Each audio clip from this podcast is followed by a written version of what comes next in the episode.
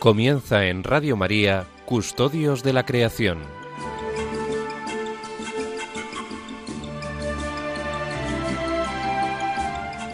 Un programa dirigido por Jaime Muñoz y José María Galán.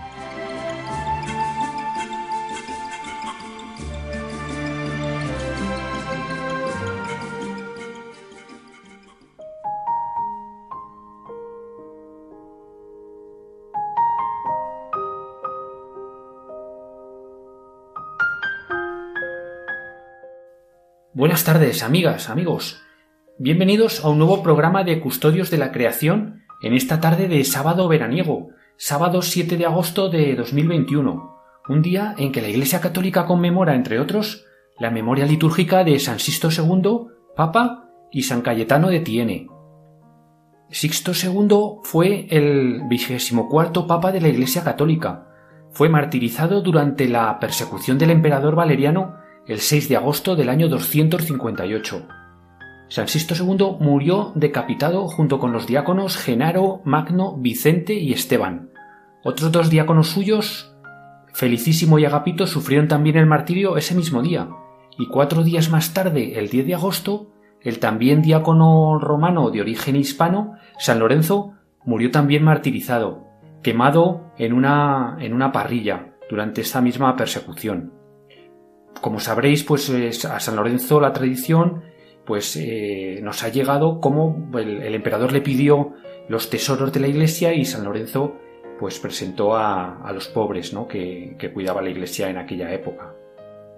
San Cipriano, que era entonces el obispo de Cartago y que también murió un mártir eh, en la misma persecución unos, pues, unos días más tarde, el 14 de, de septiembre de ese mismo año, habló de San Sisto II, en términos de prelado pacífico y excelente, pues precisamente Sisto II fue el papa que contribuyó a pacificar las relaciones con las iglesias del norte de África, en aquel contexto de la controversia en relación a la validez de los bautizos realizados por, herejes.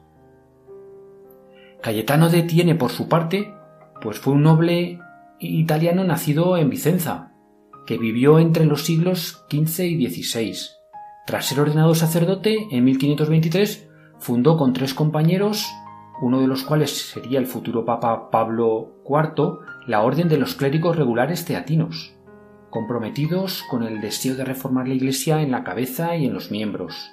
La idea fuerza de su fundación era la formación de un grupo de sacerdotes bien consolidado que, aunque fuera minoritario, pues pudiera ser figura y modelo para la vida de los eclesiásticos. Pues vaya desde aquí nuestro recuerdo y nuestro afectuoso saludo a toda la familia teatina. Pues qué bonito nos parece ese lema de, la rama femenina que aparece en su web, ¿no? De sin más reglas que el amor. Pues bien, amigas, amigos, encomendándonos pues a San Sixto II, Papa, y a San Cayetano de Tiene, y poniéndonos bajo el manto de nuestra Madre, cuya solemnidad de la Asunción celebraremos en unos días, comenzamos nuestro programa de hoy.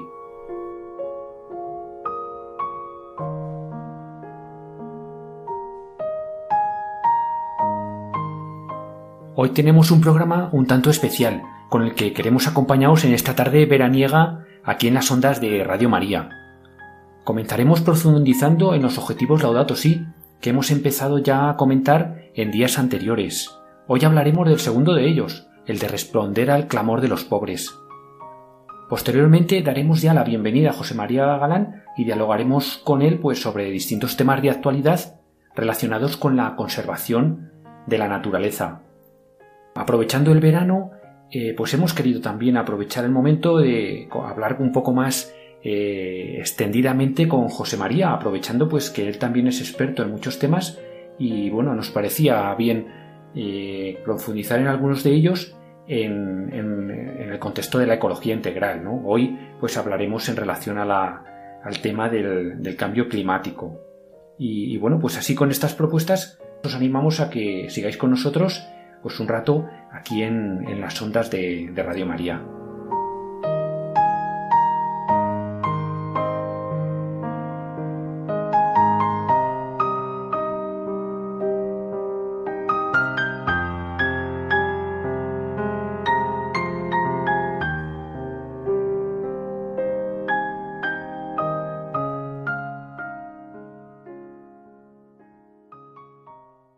Comenzamos ya esta primera sección del programa profundizando en los objetivos Laudato Si. En el segundo de ellos, el de la necesidad de responder al clamor de los pobres. Como venimos diciendo en otros en los pasados programas, desde el Dicasterio para el Servicio del Desarrollo Humano Integral, en colaboración con otras organizaciones de la Iglesia, pues se ha habilitado un sitio web, la plataforma de acción Laudato Si. Precisamente en el, en el programa de junio pues poníamos en, el programa ese vídeo mensaje del Papa de lanzamiento de esta plataforma. Como nos decía el Papa, esta iniciativa es una iniciativa abierta a toda la Iglesia, las familias, las empresas, los movimientos, entidades religiosas, educativas y sociosanitarias. Todos estamos invitados a pasar a la acción y sumarnos al reto Laudato Si. Pues bien, como decíamos también, esta iniciativa se articula en torno a siete objetivos estratégicos, Cualquier proyecto que podamos poner en marcha pues debería estar inspirado a integrar estos siete objetivos. Pues bien, amigas, amigos, si el primero de los objetivos, Laudato Si, era el de responder al clamor de la tierra, el segundo de estos objetivos estratégicos es el de responder al clamor de los pobres. En el anterior programa, si recordáis, pues entrevistamos a Javier Sánchez de, de Enlázate por la Justicia, donde bueno, pues nos recordaba esas vinculaciones entre entre la pobreza y el deterioro ambiental, ¿no? en torno a esa campaña que habían articulado de si cuidas el planeta, combates la pobreza. Por lo tanto, la respuesta al clamor de los pobres es una llamada a promover la ecojusticia, dice, eh, se dice en la plataforma de Acción Laudato Si, conscientes de que estamos llamados a, a defender la vida humana desde la concepción hasta la muerte y a todas las formas de vida en la Tierra. Nos animan, pues, a emprender proyectos para promover la solidaridad, con especial atención a los grupos más vulnerables, como las comunidades indígenas, los refugiados, los migrantes o los niños en situación de riesgo. Y también a, bueno, para llevar a cabo análisis para la mejora de los sistemas de protección social. Todo ello desde la perspectiva de la ecología integral. Las acciones propuestas eh, que acentúen esta línea pues podrían incluir, pues por ejemplo, la adopción de medidas educativas para concienciar sobre la necesidad de, proteger pues toda vida y para cuidar la naturaleza. También proyectos relacionados con el agua, ¿no? Proyectos en el contexto del Objetivo de Desarrollo Sostenible sexto de garantizar la disponibilidad y la gestión sostenible del agua y el saneamiento para todos. La cuestión del agua, pues es una cuestión imprescindible, como todos sabemos, pues para poner fin a la pobreza extrema y muy relacionada con la cuestión y la calidad del agua, pues está la ecología, la, calidad de los sistemas naturales y ecosistemas, pues que son sistemas que nos garantizan esas aguas de calidad, ¿no? Y todos pues somos conscientes, ¿no? Y hemos visto muchas imágenes pues de, esas consecuencias sociales tan dramáticas pues derivadas de, de, vertidos, ¿no? De contaminación de los ríos, de contaminación de los acuíferos, ¿no? Donde las poblaciones pues de repente de un día para otro pues dejan de, poder utilizar el agua que han venido utilizando siempre, o, esa contaminación más difusa de, contaminantes en las propias aguas potables. Pues también se pueden poner proyectos para promover y proteger el liderazgo indígena, ¿no? garantizando a las comunidades eh, indígenas los derechos sobre sus tierras. Y aquí, pues como nos enseñaba Luis Ventura del Consejo Indigenista Misionero de Brasil, en el, programa de junio, pues la Iglesia está en primera línea, pues apoyando toda esta causa de, la justicia de los pueblos, de los pueblos indígenas.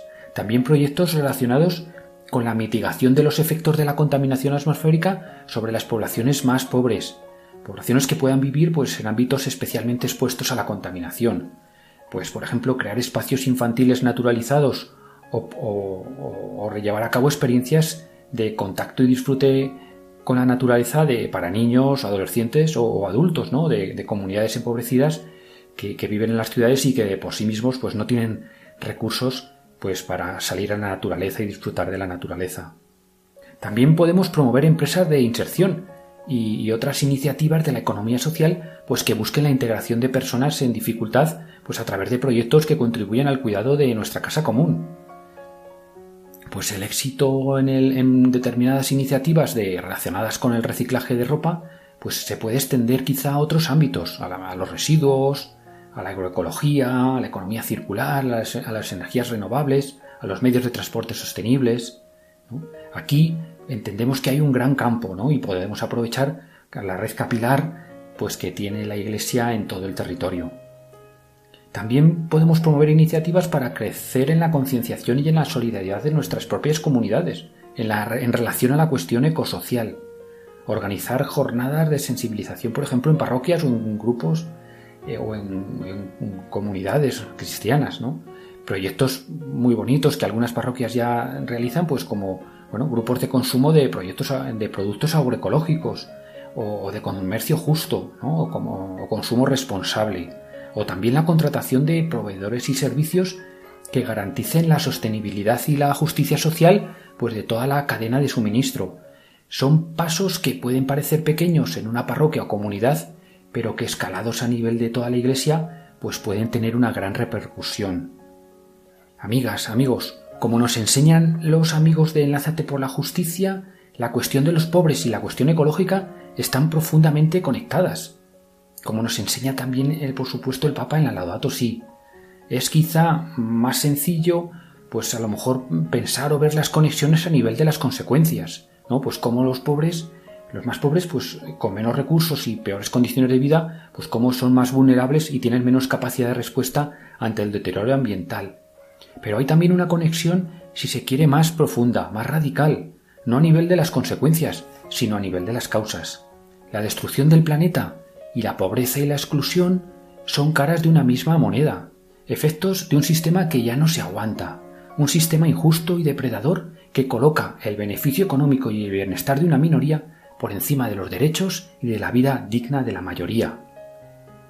Decía el Papa Francisco en, su discurso a los movimientos populares reunidos en Bolivia en julio del año 2015. Ustedes, en sus cartas y en nuestros encuentros, me han relatado las múltiples exclusiones e injusticias que sufren en cada actividad laboral, en cada barrio, en cada territorio. Son tantas y tan diversas como tantas y diversas son sus formas de enfrentarlas. Hay, sin embargo, un hilo invisible que une cada una de ellas, cada una de estas exclusiones. ¿Podemos reconocerlo? Porque no se trata de cuestiones aisladas. Me pregunto si somos capaces de reconocer que estas realidades destructoras responden a un sistema que se ha hecho global. ¿Reconocemos que este sistema ha impuesto la lógica de las ganancias a cualquier costo sin pensar en la exclusión social o la destrucción de la naturaleza? Si esto es así, insisto, digámoslo sin miedo. Queremos un cambio, un cambio real, un cambio de estructuras. Este sistema ya no se aguanta. No lo aguantan los campesinos, no lo aguantan los trabajadores, no lo aguantan las comunidades, no lo aguantan los pueblos. Y tampoco lo aguanta la tierra, la hermana madre tierra, como decía San Francisco. Pues bien, amigas, amigos, la Iglesia está decidida a promover una ecología auténticamente integral, una ecología en defensa de la tierra y de los hermanos y hermanas más vulnerables, y ello es motivo de alegría y de satisfacción.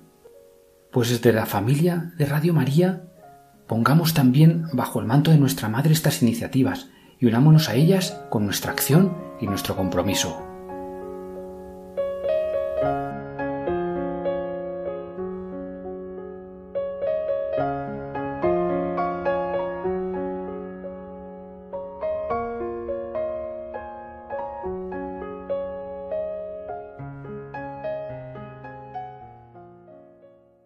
Continuamos en esta tarde de, sábado veraniego, 7 de agosto, y, vamos a dar ya la, bienvenida a José María Galán. Y, eh, buenas tardes, José María, y bueno, pues agradecerte de nuevo la, bueno, pues la, participación en, en, Custodios de la Creación.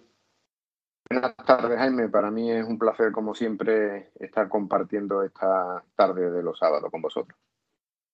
Bien, pues nada, José María, primero, eh, pues comentar un poco, como hemos hecho en algunos otros programas, pues la situación del campo ahora, ¿no? Estamos ya a principios de agosto y, bueno, ya en pleno verano, aquí en, el ámbito mediterráneo, y un poco cómo es la situación ahí, pues en el entorno donde tú te, te mueves más diariamente.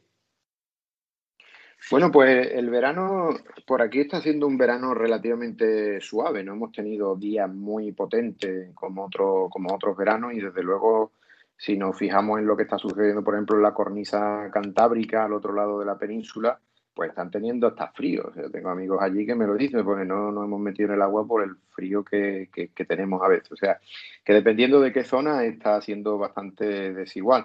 Ahora en verano también, en la época de granizo, eh, deberían de ser comedidos y, escasos, pero, pero parece ser que están siendo, están cayendo con intensidad en la, en la región levantina.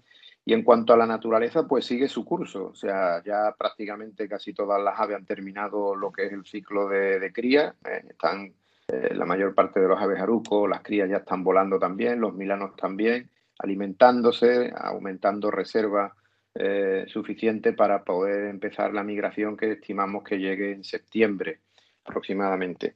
Entonces, nada, aquí todo sigue para adelante. Cierto que es seco, tenemos que tener todo mucha precaución con el tema de los incendios forestales porque a pesar de que sea fresco, la exposición de las plantas al sol hace que, supongan un estrés térmico adicional y, son más propensas a los incendios. Así que eso es, eso es un poco la situación. Alerta con el tema de incendios y alegría porque la mayor parte de, de las aves de este año ya están, ya están preparándose para, para lo que nos llega en verano para la vuelta, ¿no? Para la vuelta pues, a esos cuarteles de, invierno. Qué, qué, qué, interesante y qué, bonito también eso, ¿no? Como las especies pues ya se, se, preparan, ¿no? A pesar de que, bueno, pues es una situación, pero ya de alguna manera esa, esa preparación ya para, para iniciar el, viaje de vuelta, ¿no? Es, es, una otra gran lección de, la naturaleza. Bueno, pues, eh, pues empezamos comentando, si quieres, en relación a los objetivos Laudato ¿no? Empezábamos a comentar en el anterior programa estos objetivos. Los objetivos vienen, como habíamos dicho, de ese año de reflexión, ¿no? Y ahora, pues el dicasterio para el, el servicio del desarrollo humano integral, con otras organizaciones de la Iglesia, nos propone a la Iglesia pasar a la acción, ¿no? Iniciar proyectos, proyectos concretos, pasar a la acción, como también nos pide el Papa, y, para eso nos proponen, bueno, pues esos, esos distintos objetivos, ¿no? En este, en este programa, pues hemos comentado ese, ese, ese objetivo estratégico Laudato Si de, de responder al clamor de los pobres también, ¿no? En los proyectos que, pongamos en marcha en la Iglesia. Bueno, este es un tema que tú, que tú siempre insistes, ¿no? La justicia social en relación a la naturaleza, ¿no? Esa vinculación entre la conservación de la naturaleza y, bueno, pues y, el bienestar de las, de las personas, ¿no? Algo que también nos destacaba eh, nuestro invitado en el programa anterior, ¿no?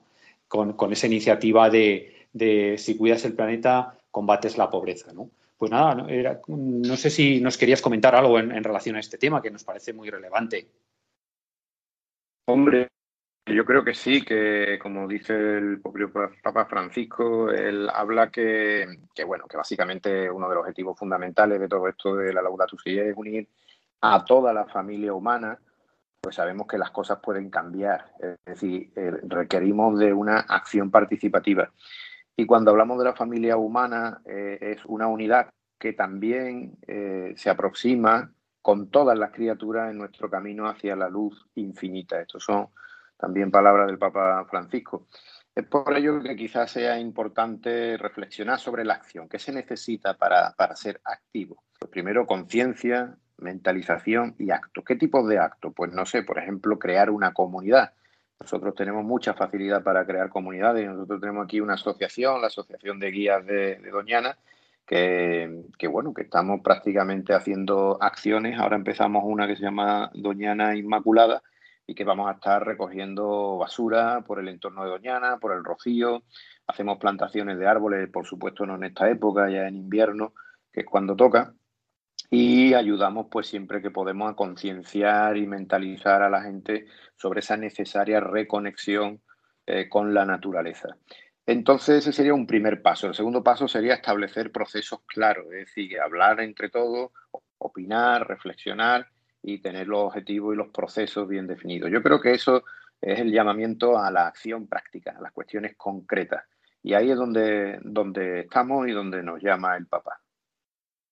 Bien, pues qué interesante, ¿no? Y qué reto también para, toda la Iglesia, todas las organizaciones de la Iglesia, pues coger ese testigo, ¿no? Coger este testigo y, empezar a proponer proyectos, ¿no? Y, a trabajar activamente. Ya se está haciendo en muchos lugares, pero, pero esta iniciativa, pues creemos que lo que quiere es potenciar, ¿no? Con ese objetivo a siete años, pues de, tener una Iglesia, pues, eh, pues en, esa línea de la, de la ecología integral que nos propone Francisco, ¿no? Y bueno, pues en, este, en este ámbito también del verano, ¿no? que comentábamos a, la hora de un poco preparar el programa, pues también aprovechar, ¿no? Aprovechar un poquito a lo mejor este, este programa y el siguiente, que también lo vamos a hacer, ya se lo adelantamos a nuestros oyentes, lo vamos a hacer nosotros, pues para profundizar en algunos aspectos de, actualidad, ¿no? Que ahora en el verano, pues, pues, pues, pues, bueno, pues aprovechando ese periodo también de vacaciones, pues, pues puede ser buen, buen momento, ¿no? Y, y bueno, pues uno es en, en, relación, además, ahora lo veíamos hace unos días, ¿no? Con ese primer vuelo,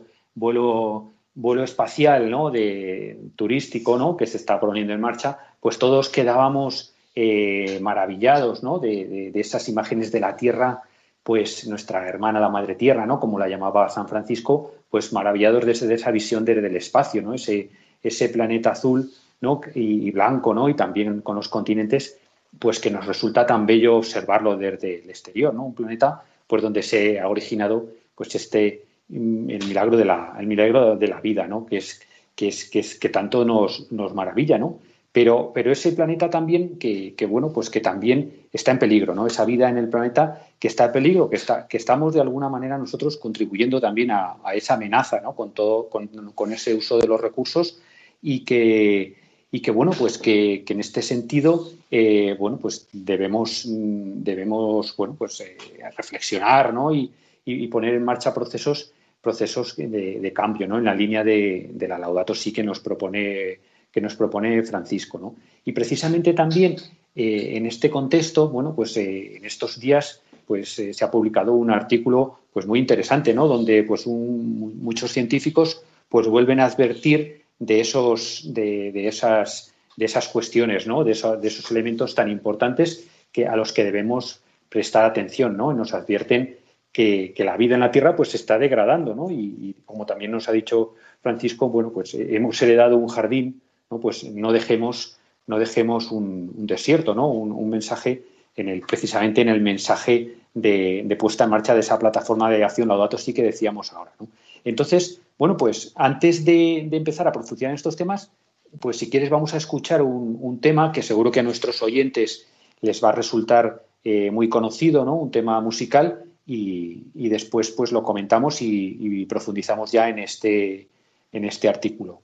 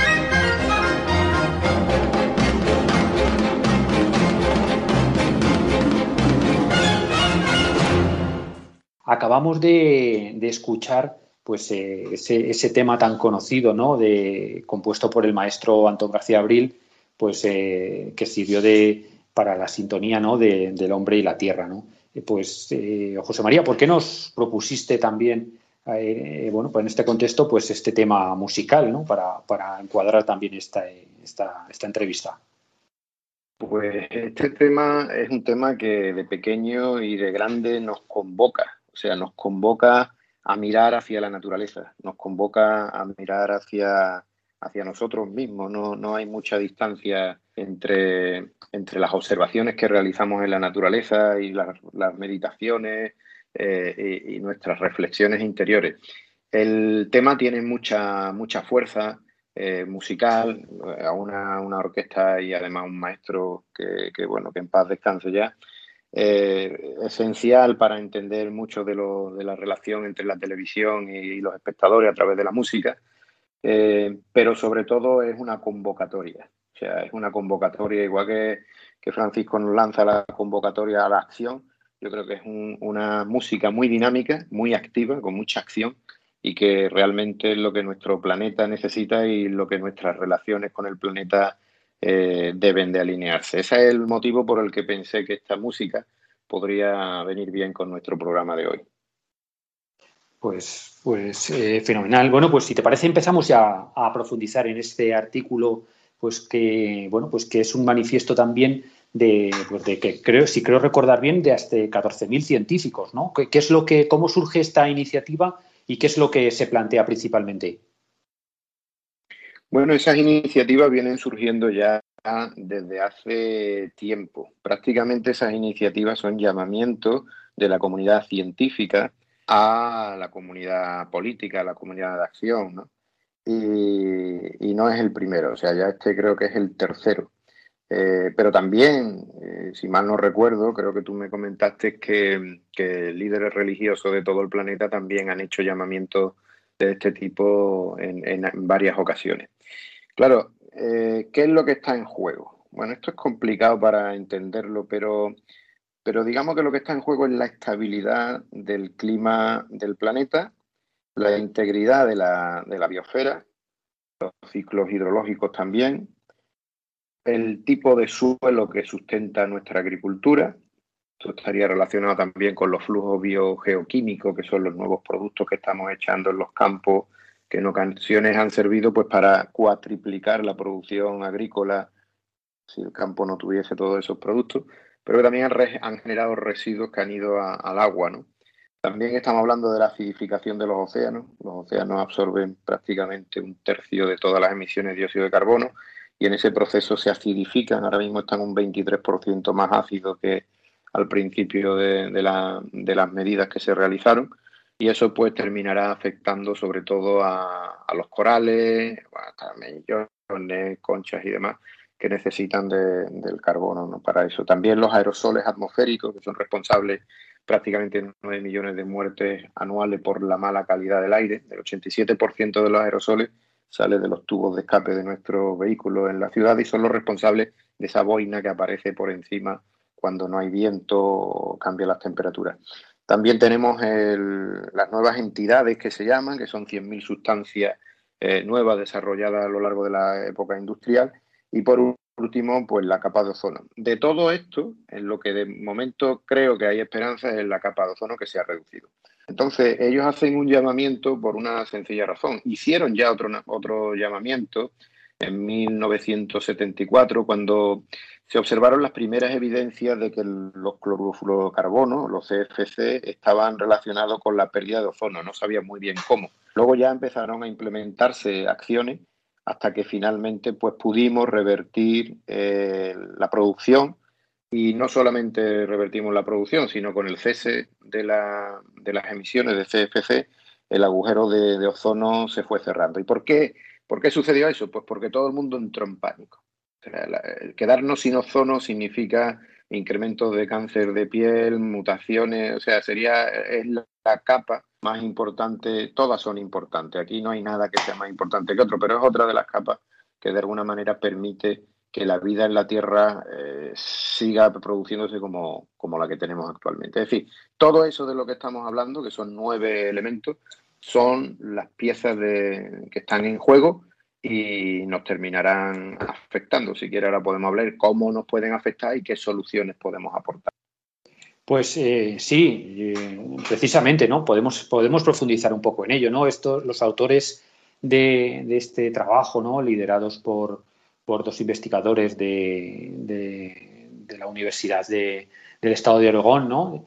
Pues eh, hablan, ¿no? De los famosos límites planetarios, ¿no? Los, puntos de inflexión también de, bueno, ese debate que hay ahora de si estamos ya a punto de, en, ese, en el que parecemos estar, ¿no? en ese punto de inflexión, ¿no? De, si, si, hayan ya eh, sobrepasado o no, ¿no? Ese es el, ahora un debate en ese sentido, pues a la luz de, bueno, pues de estos recientes eh, bueno, catástrofes naturales, ¿no? Que parece que, se vienen acelerando en los últimos años, ¿no? ¿Cuál es tu, cuál es tu opinión al respecto de, este tema, José María? Hombre, pienso que tenemos de esos nueve ciclos que ya he mencionado, que son elementos importantes, cuatro yo creo que ya sí que los tenemos en riesgo. El principal, pues, el que está relacionado con el clima. Poneros solo una cifra que leí hace relativamente poco en un informe científico, y es que hoy por hoy el hielo de Groenlandia, el nivel de deshielo, son 10.000 metros cúbicos por segundo. O sea, estamos hablando de que cada segundo, ahora, se han fundido, se han licuado 10.000 metros cúbicos en Groenlandia. Bien, esto, estos son puntos de inflexión. ¿Qué significa un punto de inflexión? Un punto de inflexión es una vez que se pasa, no tiene una solución natural, es decir, necesitamos hacer nosotros algo. Lo que tendríamos que hacer, ¿qué sería? Pues en este caso reducir al máximo y lo antes posible las emisiones de gases de efecto invernadero y aún así también tendríamos que ir mucho más allá y es absorber absorber gran parte de las 940 gigatoneladas de CO2 que tenemos emitidas en la atmósfera. Es decir, los puntos de inflexión van a ir generando más cosas. Por ejemplo, que la integridad de la biosfera. Ya estamos desmantelando la biosfera. En este momento, pues de cada ocho especies, una tiene algún nivel de protección porque se encuentra en, riesgo y en gran medida también por nuestras acciones, muchas de nuestras acciones. Eh, otros serían los aerosoles atmosféricos, eh, por lo ya mencionado anteriormente, y las nuevas entidades que van desde productos radioactivos hasta microplásticos, que en este momento pues, se encuentran ya casi en la Antártida. Los demás, como es el ciclo hidrológico, está, se puede mantener, el tema del suelo también.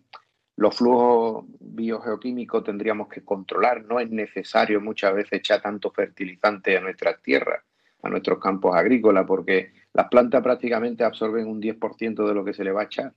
Lo demás, prácticamente la lluvia se lo lleva. ¿Y a dónde se lo lleva? Pues a un mar como el Mar Menor, a un lago o a cualquier otro sistema hídrico que si está más o menos oxigenado lo soporta, pero si no está lo suficientemente oxigenado genera lo que es una eutrofización del agua, es decir, el agua pierde el oxígeno que tiene disuelto y por tanto los organismos que tienen dentro pues, pues desaparecen. Y como os dije anteriormente, el ozono ahora mismo es la gran esperanza, o sea, se ha solucionado el tema del ozono, siendo consciente de que ya eh, estamos haciendo este daño, pues no podemos permanecer indiferentes. Y es por ello por lo que el Papa Francisco lidera en gran medida esas acciones de los objetivos Laudato Si, porque sabe lo que está en juego. Y lo que está en juego es, para que tengáis una idea, nuestro modo de vida.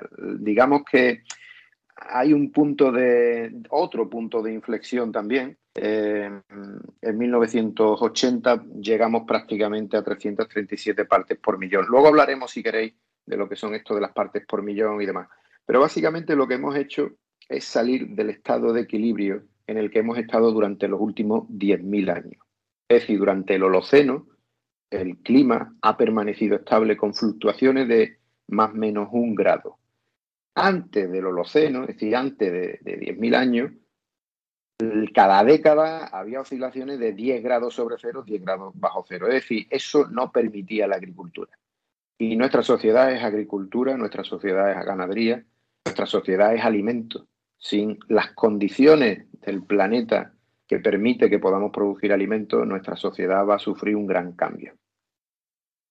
Sí, gracias, José María, por, las reflexiones, ¿no? Ese, ese, diagnóstico no tan bueno que, que, advierten ¿no? de, la situación esa de bueno pues de entrada en, un desequilibrio de, la estabilidad climática, como tú dices, que, que, que hemos venido disfrutando en los últimos 10.000 años, ¿no? que, se, parece que se está poniendo en riesgo y que no sabríamos pues a dónde nos podría llevar, ¿no? Desde luego, eh, bueno, pues es para, para tener en cuenta y para para empezar a hacer cosas, ¿no? Y precisamente, pues también en esa línea, ¿no? ¿Qué es lo que se está proponiendo? O sea, cómo, decir, eh, hay esperanza, ¿no? Porque, bueno, es, es verdad que muchas veces la, la, bueno, pues la visión, la imagen que se nos transmite es como que, bueno, que ya muchas veces ya, bueno, pues que, ya están las cosas que, bueno, que ya vamos en una situación que es complicado, ¿no? En, enderezar o, corregir, ¿no?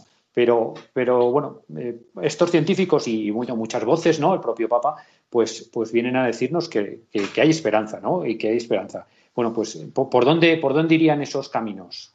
¿O qué, se está proponiendo? Vale. Claro, la cuestión de, de, la esperanza, por supuesto, lo tenemos los cristianos siempre metido en nuestro, en nuestro interior.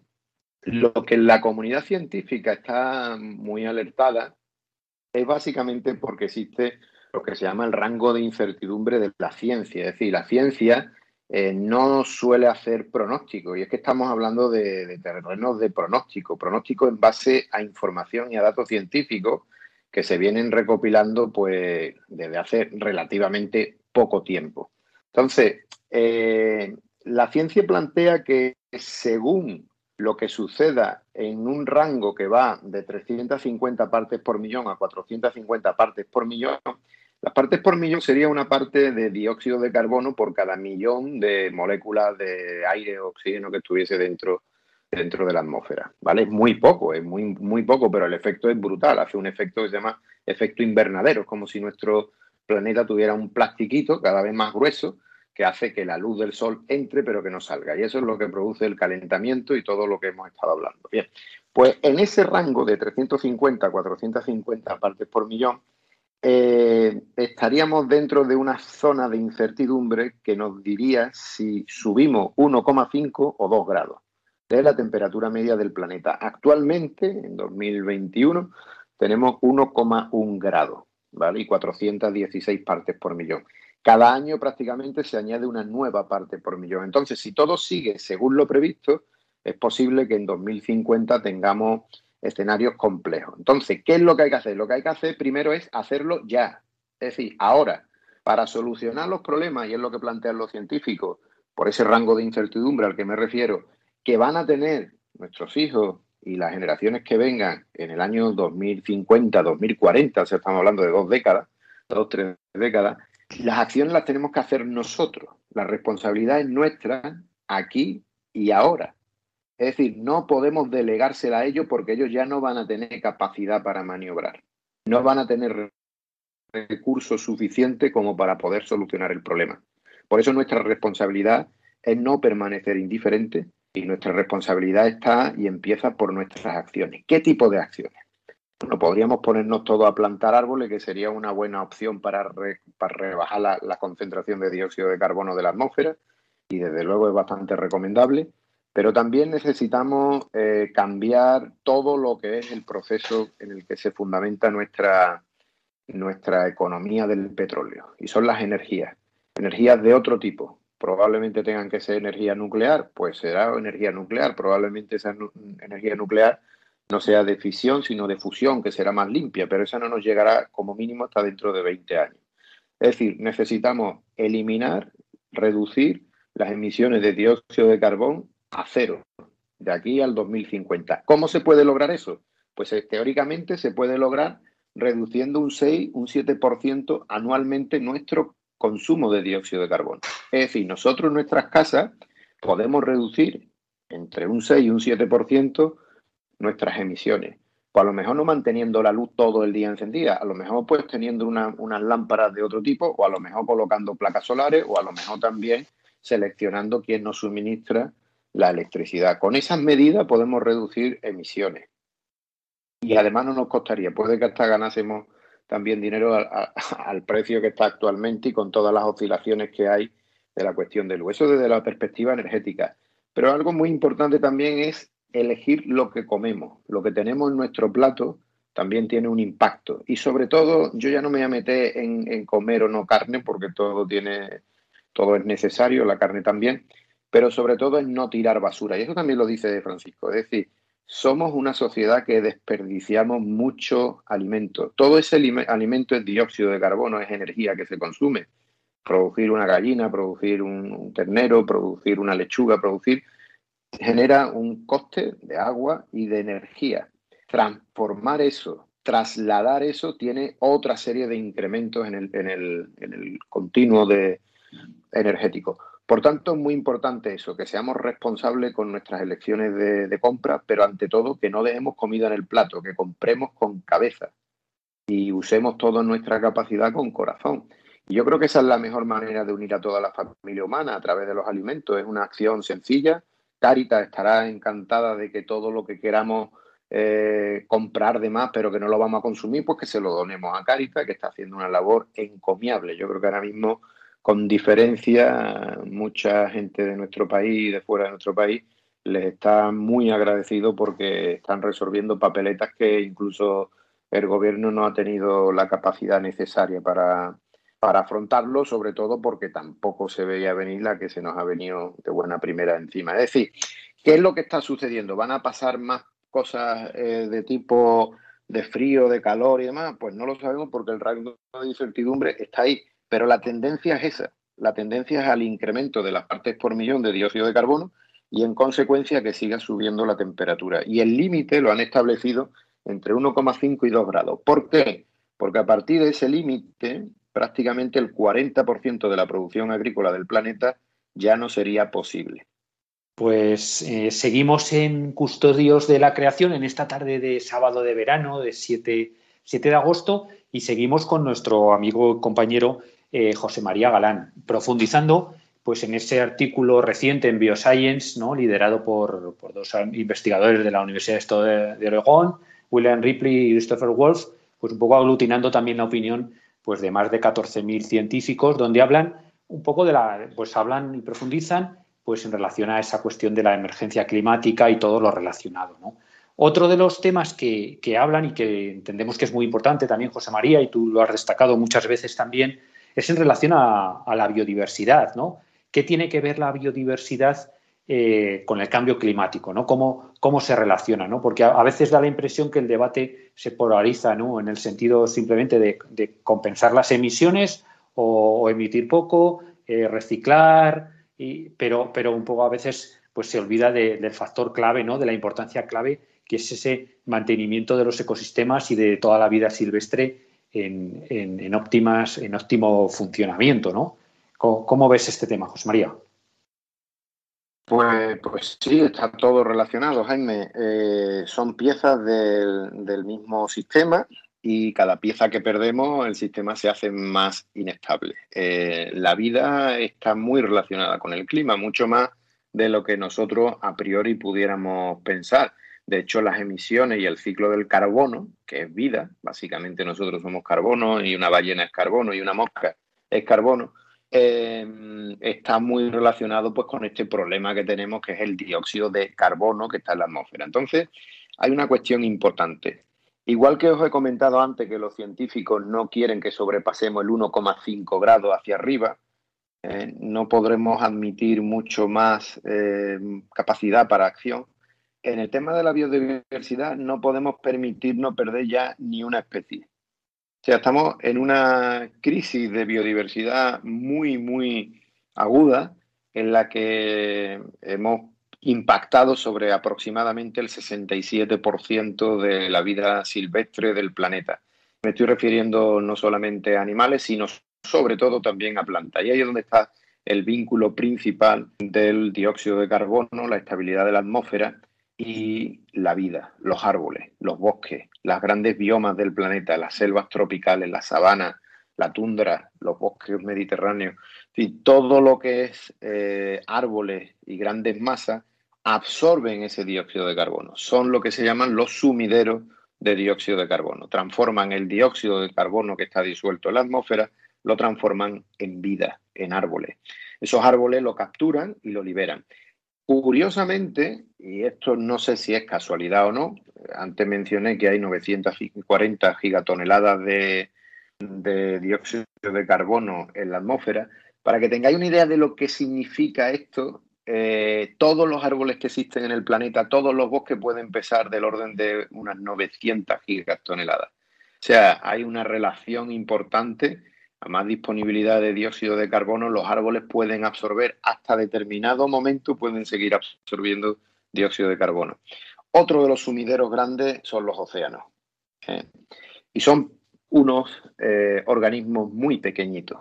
Son los foraminíferos. Los foraminíferos tienen son eh, organismos microscópicos prácticamente, que lo que hacen es absorber el dióxido de carbono que está disuelto en agua para hacer su exoesqueleto. Igual que la sepia, lo que aquí llamamos choco, tiene un esqueleto también de carbonato cálcico. Los mejillones tienen un exoesqueleto, un caparazón, perdón, de, de carbonato cálcico también. Las coquinas, en fin, prácticamente casi todos, los cangrejos, pero también las ballenas, los delfines, los atunes y los peces en general. Eso se llama el carbono azul. Carbono azul es toda esa vida que es capaz de capturar el dióxido de carbono disuelto en el agua y inertizarlo pues en el fondo del mar. Cuando el animal muere, pues eso cae ahí. Me imagino que muchos de vosotros que nos estáis oyendo sabéis que en vuestro pueblo cuando se hacían los pozos a veces salían como conchas y dice, pero si estamos muy lejos del mar, sí, pero ahí hubo un mar hace mucho tiempo y lo que queda es ese carbonato cálcico que en, en cierto sentido es una forma también de carbono, como el dióxido de carbono. Entonces, ahí no sé si he respondido bien a tu pregunta, pero la relación que existe entre la vida y la fijación, sobre todo la fijación del dióxido de carbono en esos sumideros, es vital, es muy importante. Sí, claro, eh, claro que sí, José María. La verdad es que muy interesante lo que comentas. En relación a esto, a la protección de la biodiversidad, pues, pues lo hemos hablado ya también algún, en algún otro programa, ¿no? Esa importancia pues tan fundamental que tienen pues los auténticos custodios de, la creación que tenemos en, nuestro planeta, ¿no? Que son esa, pues todas esas personas que, dedican ¿no? en su vida, su trabajo, pues a proteger, a proteger la naturaleza, ¿no? A proteger la vida silvestre, pues toda la, guardería medioambiental, ¿no? Los guardas, todas las policías medioambientales, ¿no? Que son tan importantes porque, bueno, pues las leyes están ahí, sí, protegen, pero al final eh, si no nadie hay que se, pues que vele y que se encargue ¿no? de, bueno pues de vigilar, ¿no? de, denunciar, ¿no? También hemos hablado los, periodismos ambientales, ¿no? Los periodistas ambientales, los pueblos indígenas, ¿no? Que nos comentaba Luis Ventura del CIMI hace un par de programas, ¿no? Todas esas personas que están en primera línea, que están bueno, pues en, el terreno, ¿no? Eh, protegiendo, denunciando, advirtiendo, ¿no? Qué, importancia, ¿no? y, bueno, pues también nos acordamos de ellos y, les queremos homenajear ¿no? y, hablar un poco de ellos. ¿no? Pues, ¿cuál es tu, cómo, cómo, cómo, lo ves, ¿no? tu experiencia también pues, con, personas de estas ¿no? en, distintos viajes que, has realizado? ¿no? Pues sí, esos viajes, incluso por la propia geografía nuestra, en nuestros pueblos también hay grandes héroes de la protección de la naturaleza. Algunos pues son agricultores, otros también son ganaderos que han apostado pues por convivir con el resto de, las especies que tienen alrededor. Eh, los apicultores para mí pues también tienen un mérito importante porque prácticamente van eh, luchando contra la corriente. ¿Cuál ha sido la corriente hasta ahora? Pues bueno, pues la, la emisión de grandes cantidades de productos fitosanitarios a las plantas pues que terminaban afectando o bien directamente a las abejas o indirectamente a su capacidad de producción o de supervivencia. ¿no? Y las abejas son esenciales. O sea, las abejas, los insectos en general, los polinizadores en particular, eh, son clave para alimentarnos. Se estimaba que aproximadamente eh, son cuatro o cinco años lo que sería el fin de la agricultura si no tuviésemos insectos en nuestro planeta. Esto también se une un poco a la respuesta a la, anterior pregunta, ¿no? Y es que finalmente todo está relacionado, hasta un escarabajo pelotero. Y ahora diréis, bueno, ¿y un escarabajo pelotero qué tendrá que ver con todo esto? Bueno, pues los escarabajos peloteros aquí en Doñana se han hecho algunos estudios dentro de la estación biológica y resulta que tienen la capacidad de fijar dos toneladas, según la zona, de nitrógeno al suelo. Eso, eso multiplicado por toda la superficie en la que trabajan los escarabajos peloteros es una cantidad de dinero que nos estamos ahorrando impresionante, pero al igual que esa función que tienen las abejas que nadie se la paga ni a la abeja ni al apicultor, ¿no?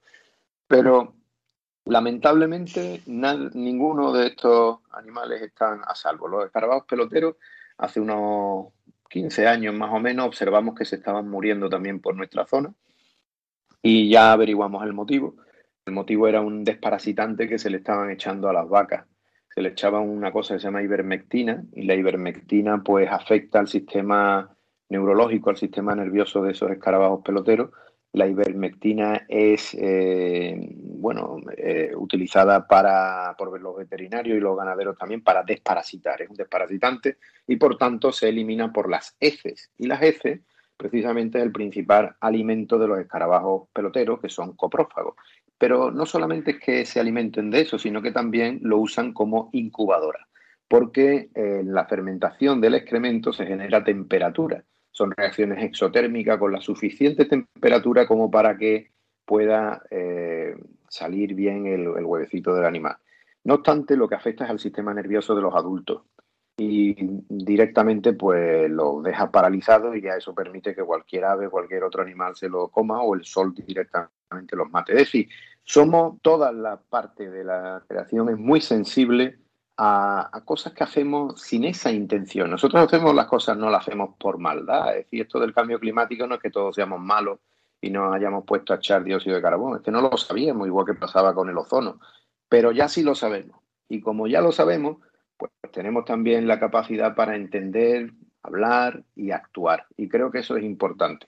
Eh, bien, José María, pues muchas gracias por las reflexiones. Ya vamos avanzando en el tiempo y bueno, pues una última, una última consideración, además, bueno, pues lo que tú quieras un poco comentar, un poco ya para recapitular pero bueno, es en relación a, la pandemia, ¿no? A la pandemia de COVID-19, que también estos, estos científicos que venimos comentando, este artículo en Bioscience, también comentan, ¿no? De, bueno, ese análisis de los efectos sobre ambientales, ¿no? De, esa paralización del transporte, pero también un poco advierten de esas señales, ¿no? De, volver a la situación, ¿no? De, bueno, pues de, emisiones y de comportamientos previos, ¿no? De, en ese sentido y de, y de, bueno, pues de, en este contexto, ¿no? Y era un poco, pues nada, eh, un poco acabar con esta reflexión, ¿no? Ese, yo creo que lo que comentabas ahora mismo es, es, muy interesante, ¿no? Esa visión positiva de, todos unidos, todos juntos, eh, pues, dialogando, eh, comentando, ¿no? haciendo proyectos juntos, hay esperanza. Y, bueno, pues nada más, agradecerte de nuevo bueno, tu colaboración y, y nada, eh, bueno, pues eh, comentar un poco en este tema y ya pues despedirnos para hasta el próximo hasta el próximo programa que será Dios mediante dentro de 15 días, ¿no? Recordamos a nuestros oyentes que dentro de 15 días volvemos a estar nosotros eh, aquí en Radio María, en Custodios de la Creación, y seguiremos profundizando en esto, en todos estos aspectos. Pues sí, perfecto. Yo creo que podemos hacer el próximo programa dedicado a esta reflexión última, que sería un solo planeta, una sola salud. Sí, que la salud de los ecosistemas, la salud de las personas y la salud del planeta es lo mismo. Y es una idea que promueve la Organización Mundial de la Salud. Y ahí pues trataremos cómo podemos mejorar nuestra salud a través de la salud del, del ecosistema también. Así que un saludo muy fuerte y nos vemos en el próximo programa.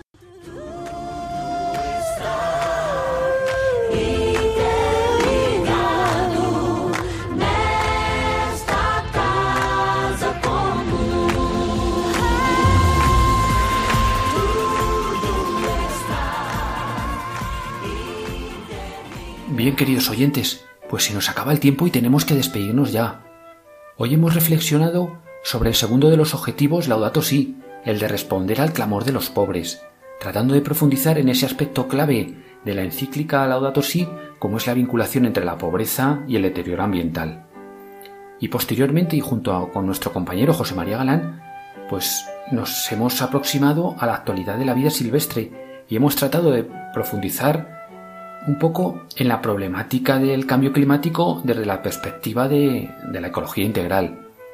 Lo, hemos hecho con el trasfondo de la música de la sintonía del hombre y la tierra del maestro Antón García Abril, que en paz descanse. Una música con mucha fuerza que nos invita y nos motiva también pues a pasar a la acción en la custodia de nuestra casa común, inspirados siempre en las enseñanzas de Francisco. Os animamos a continuar esta tarde de sábado aquí en la sintonía de Radio María, no os olvidéis que dentro de 15 días tenéis una nueva cita con Custodios de la Creación. Esta vez os volveremos a acompañar nosotros, hablando de ese concepto comentado por José María Galán de un planeta, una salud, de cómo la salud de la naturaleza y la salud humana pues están muy vinculadas. Recordad que tenéis que podéis contactar con nosotros a través del correo electrónico custodios de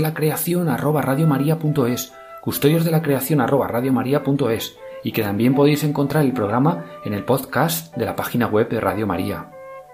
Amigas, amigos, Muchísimas gracias de verdad por abrirnos de nuevo las puertas de vuestros hogares.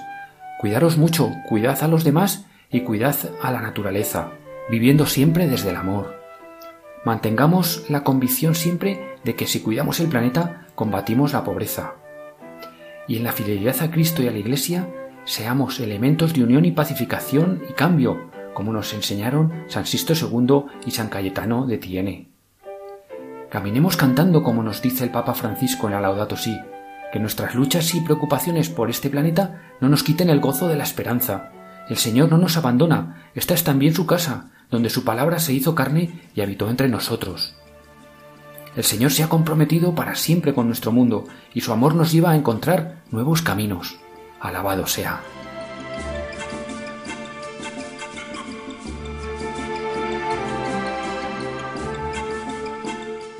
Acaban de escuchar el programa Custodios de la Creación.